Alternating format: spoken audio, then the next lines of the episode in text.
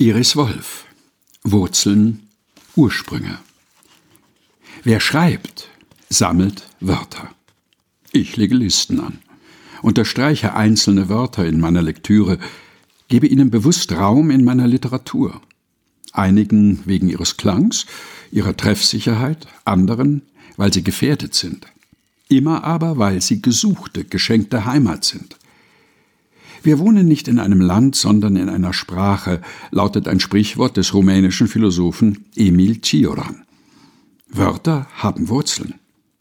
Wechselt man den Sprachraum, müssen für jeden vertrauten Gegenstand, jede Empfindung, jede Tätigkeit neue Wörter erlernt werden.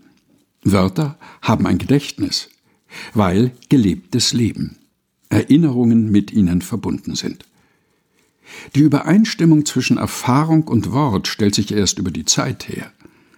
Der deutsche Exilant in Mascha Kalekos Gedicht Der kleine Unterschied, der in der Fremde Englisch sprechen muss, weiß, dass die neuen Wörter nur äußerlich dasselbe meinen wie die aus der Heimat mitgebrachten. Innerlich sieht es ganz anders aus. Gewiss, ich bin sehr happy, doch glücklich bin ich nicht.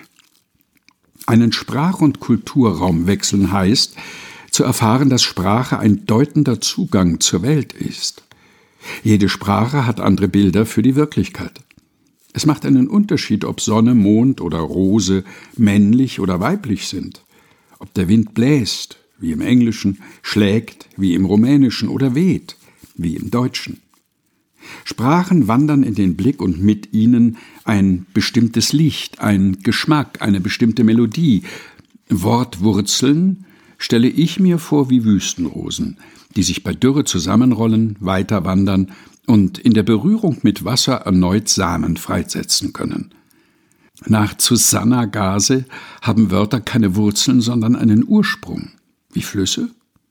Von dort aus springen, fließen sie weiter, verändern sich.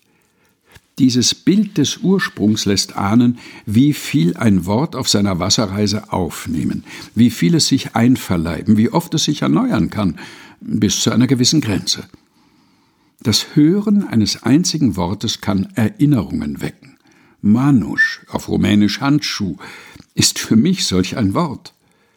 Es war ein verlorenes, verlerntes Wort, und als ich es wiederentdeckte, klang die Geborgenheit darin an, die Wärme, die ein bestimmtes Paar Handschuhe aus Kindertagen schenkte. Mehr noch. Es ist, als sei das Wort mit dem Bezeichneten verbunden, als präge der Gegenstand den Klang oder umgekehrt. Kredenz ist auch so ein Ausdruck, Plafond, Paradeis, Büsikel, Fisolen, Kukuruz. Diese siebenbürgischen Wörter sind mit einem bestimmten Licht verbunden, zwischen Kupfer und Ocker, mit Hinterhöfen, Laubendächern, aus wildem Wein. In ihnen steckt ein Gemisch aus Gerüchen, Sprachen und Landschaften und der Klang von Abschied.